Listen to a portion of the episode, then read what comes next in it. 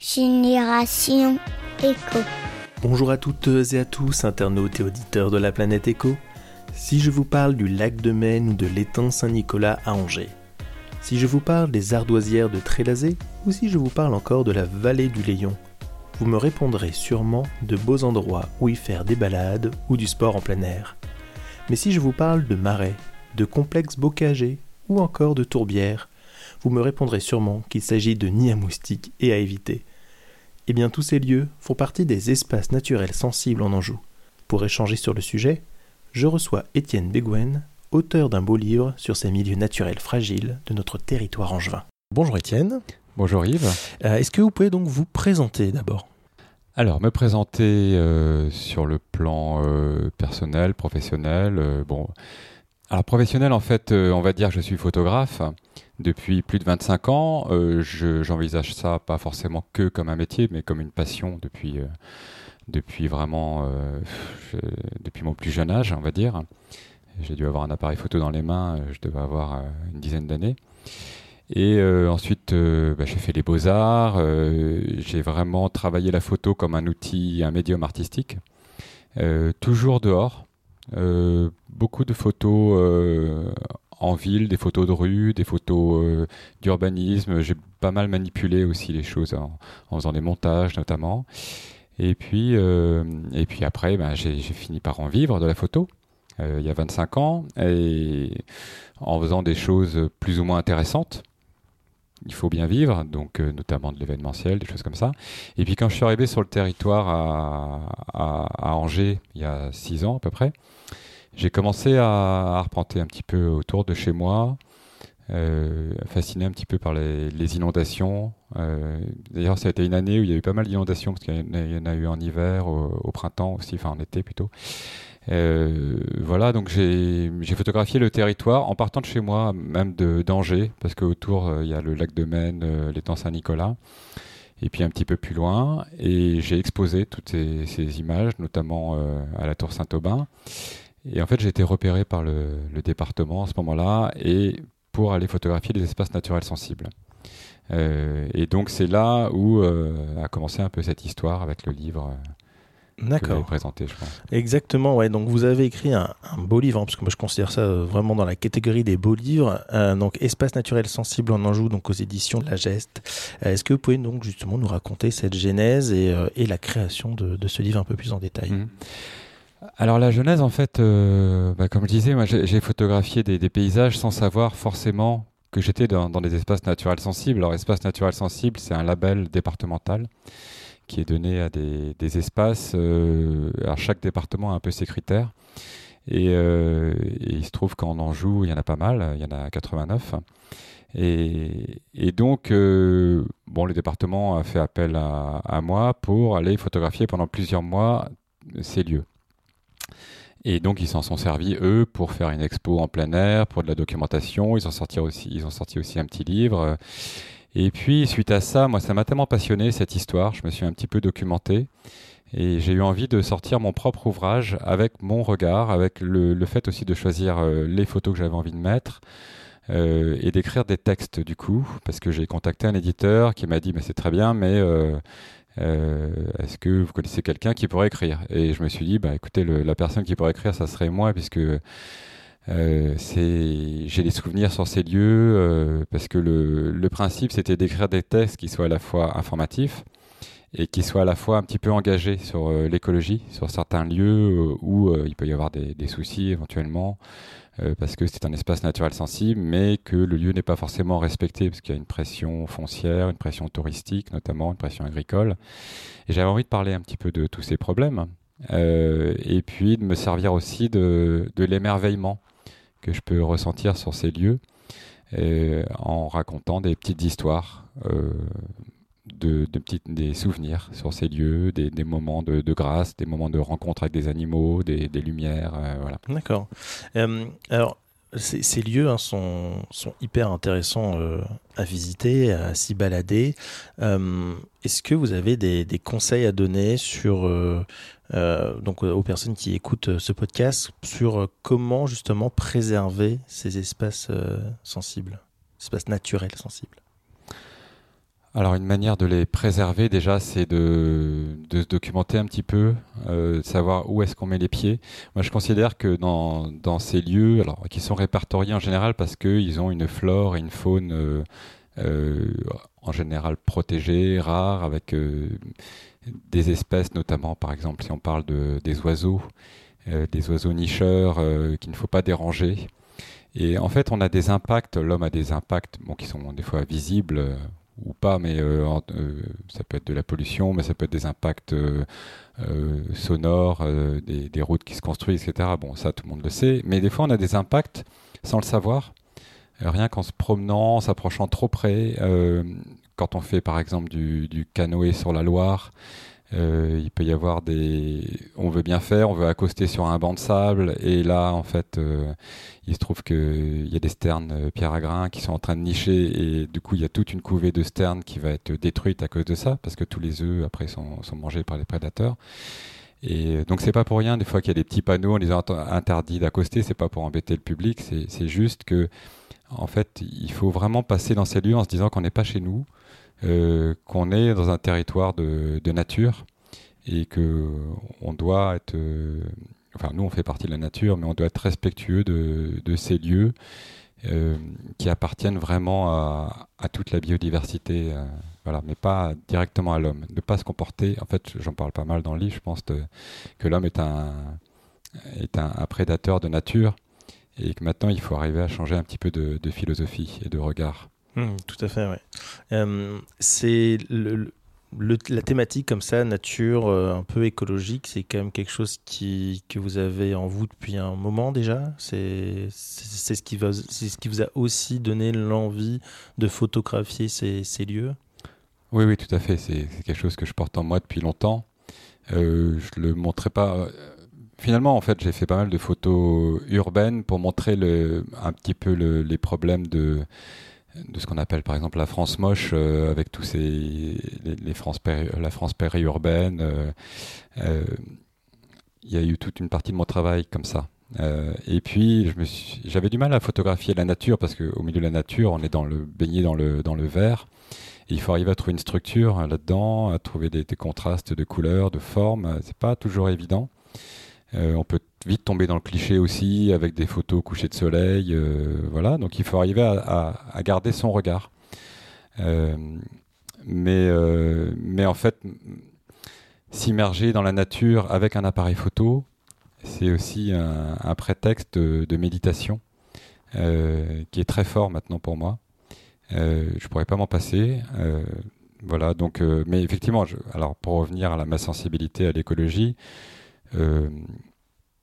c'est quelque chose qui me qui m'intéresse depuis longtemps et je crois que de toute façon ça devrait être euh, euh, ça, devrait intéresser chacun d'entre nous parce que évidemment on est dans une urgence euh, absolue et que on devrait inverser, inverser l'ordre des priorités sur les aménagements du territoire.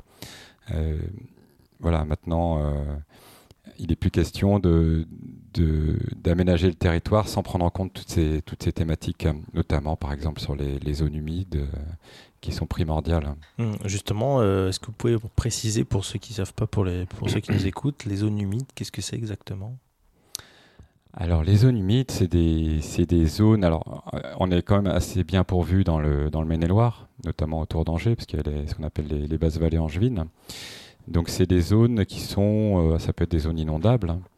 Euh, c'est des zones en fait où déjà on ne peut pas faire d'agriculture intensive parce que les terres euh, justement sont inondables, sont gorgées d'eau, sauf à drainer les terres. voilà, mais c'est des zones qui, concentrent une biodiversité exceptionnelle. Je n'ai plus les chiffres exacts, mais je crois que c'est un tiers des espèces animales et, et végétales sur 3% du territoire quand on parle de la France. Donc c'est énorme. C'est aussi des puits de carbone qui sont très importants. Euh, et les zones humides, malheureusement, ont été, euh, ont été détruites euh, par, notamment par l'agriculture intensive, le, remembrement depuis, depuis la révolution industrielle, en fait. Mais ça s'est accéléré au XXe siècle. Et donc maintenant, euh, je pense, enfin je suis pas le seul, hein, les associations environnementales pensent qu'il euh, faudrait sanctuariser ces zones hmm. et les prendre en compte. D'accord, oui, effectivement, c'est quelque chose d'hyper, d'hyper important et, à préserver en, tout cas. Quand on consulte euh, votre livre, euh, comment il est construit En fait, on, retrouve, c'est quoi? Vous avez un, sommaire avec euh, par ordre alphabétique, où on retrouve les différents espaces naturels. Comment, comment, comment vous l'avez construit? Alors en fait, il est, construit avec la, nomenclature du département qui ont classé les, espaces naturels sensibles en, six grandes thématiques. Euh, donc étang, marais, tourbière, complexe bocagé, pelouse et landes sèches, rivière, vallée alluviale, plaine agricole méridionale, bois et forêt. Euh, et ensuite, dans chaque thématique, euh, je me suis dit que j'allais pas faire par ordre alphabétique. Parce que sinon on allait se retrouver à l'est, à l'ouest, n'importe où, et que ça, allait être plutôt comme un cheminement, comme j'ai un petit peu fait d'ailleurs hein, quand je suis parti. et donc le cheminement, il est d'est en ouest, comme si je suivais le courant de la Loire. Voilà. D'accord. Super, euh, c'est une très bonne idée, je trouve. Euh, donc, l'intégralité des photos qu'on peut voir euh, dans votre livre sont 100% faites par vous ou vous avez collaboré avec quelqu'un? Alors, quasiment l'intégralité. D'accord. disons que moi, je suis pas photographe animalier. Le principe du livre, c'était de faire des photos de paysages. Il peut y avoir des, gros plans de temps en temps de, végétaux. Et, et, de me renseigner sur ces zones quelles sont les espèces euh, remarquables. Et donc j'ai fait des focus moi sur certaines espèces. Mais comme je suis pas un photographe animalier, parce que c'est un autre métier, en fait, euh, moi je, me balade pendant des heures. J'essaie de capter des lumières, des moments comme ça. Euh, alors qu'un photographe qui fait vraiment de la photo animalière, il va être en attente pendant des heures et des heures avec un matériel très lourd. Moi, j'ai pas un matériel très lourd. Donc forcément, j'avais pas forcément les animaux dont j'avais envie de parler.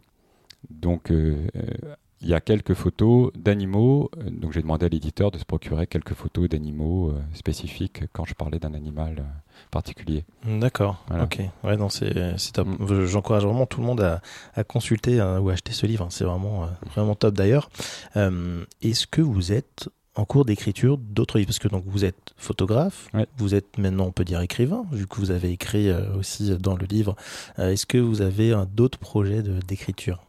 Alors j'ai un autre projet en ce moment qui est en cours, euh, puisque en fait la, décision a été prise avec l'éditeur euh, euh, de continuer un petit peu dans cette thématique sur l'Ouest. Alors je ne sais pas combien on va en sortir, mais en tout cas je, suis en train de, de faire un livre sur la, Loire-Atlantique. D'accord. voilà, donc je suis parti pendant plusieurs mois à faire des photos dans une bonne cinquantaine de zones. Hein. C'est un peu le cas de dans, dans, ce livre, il y a 56 zones exactement. Euh, et, euh, et puis, euh, j'ai aussi une collaboration que j'ai trouvée plutôt après, puisque le, département de Loire-Atlantique était très intéressé par, par ce travail, évidemment, qui met en valeur tous les, mm. paysages et la biodiversité. et donc, c'est un livre qui devrait sortir ce printemps. D'accord. Je suis en train de finir les textes. Voilà. Ok, super. Bon, bah c'est top, on pourra le retrouver dans nos bonnes petites librairies euh, locales. Euh, je, voulais préciser aussi qu'il ne s'appellera pas Espace naturel sensible, mais Espace naturel remarquable. D'accord. Euh, parce que Espace naturel sensible, alors chaque département a sa politique différente. Espace mhm. naturel sensible, en Anjou, il y a des territoires qui sont énormes, notamment la vallée de la, Loire, mhm. qui est répertoriée en espace naturel sensible. Sauf que la vallée de la Loire n'appartient pas au, département. Non, tout à fait. Et en Loire-Atlantique, eux, ils appellent espace naturel sensible quand vraiment ils achètent les terres et qu'ils ont une politique de cohérente pour renaturer vraiment, pour essayer de, par exemple, ils achètent des bouts de dunes sur le littoral. Et quand il y a des espèces invasives euh, qui ont été, qui, qui, sont venues là à cause des jardins euh, à proximité, ils les enlèvent. Euh, et ils essayent de retrouver la dune telle qu'elle devrait être à l'origine avec les espèces endémiques de la dune. D'accord. Ah oui, c'est une précision effectivement mm. importante à, donner. Euh, j'ai une question récurrente que je pose à tous mes invités, c'est est-ce que vous pensez que les futures générations auront une fibre un peu éco? Alors on peut mettre plein de choses derrière le mot éco, mais... Euh, écologique. Hein. Écologique, par exemple, éco-responsable. Ah, éco-responsable. Euh, alors, les futures générations, oui, je pense qu'il y a une prise de conscience. Après, c'est comme, comme, toujours, il y a, il y a plein d'incohérences, hein, et puis je me mets dedans, on est tous euh, voilà, on a tous nos biais. On a tous, voilà, les jeunes ils manifestent pour le, climat et puis euh, et puis il y en a beaucoup aussi qui ont le dernier iPhone euh, et, tout ça a un impact énorme. mais il y a une prise de conscience et malheureusement aussi une angoisse, je pense, devant la situation, hein, l'effondrement de la biodiversité, bon la crise du climat évidemment, tout ça c'est lié. Donc, mais il y a quand même, quand je discute avec des jeunes, une prise de conscience qu'on ne peut plus aller dans, dans ce sens-là, qu'il faut mm. vraiment changer de direction. Et ils nous en veulent un petit peu, nous, les générations au-dessus, d'avoir vécu dans l'insouciance.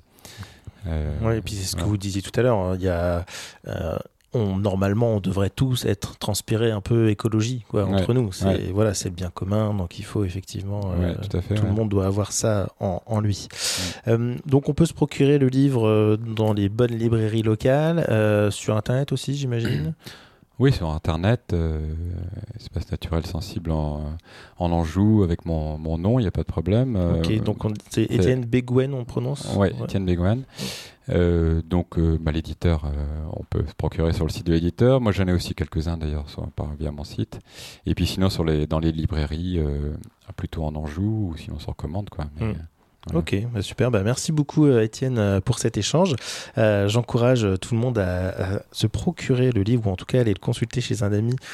c'est vraiment un, très beau livre. En plus, il y, a des, petites cartes on peut repérer où sont situées les zones, donc, enfin les espaces, donc on peut éventuellement aller les, visiter, bien évidemment avec, avec précaution.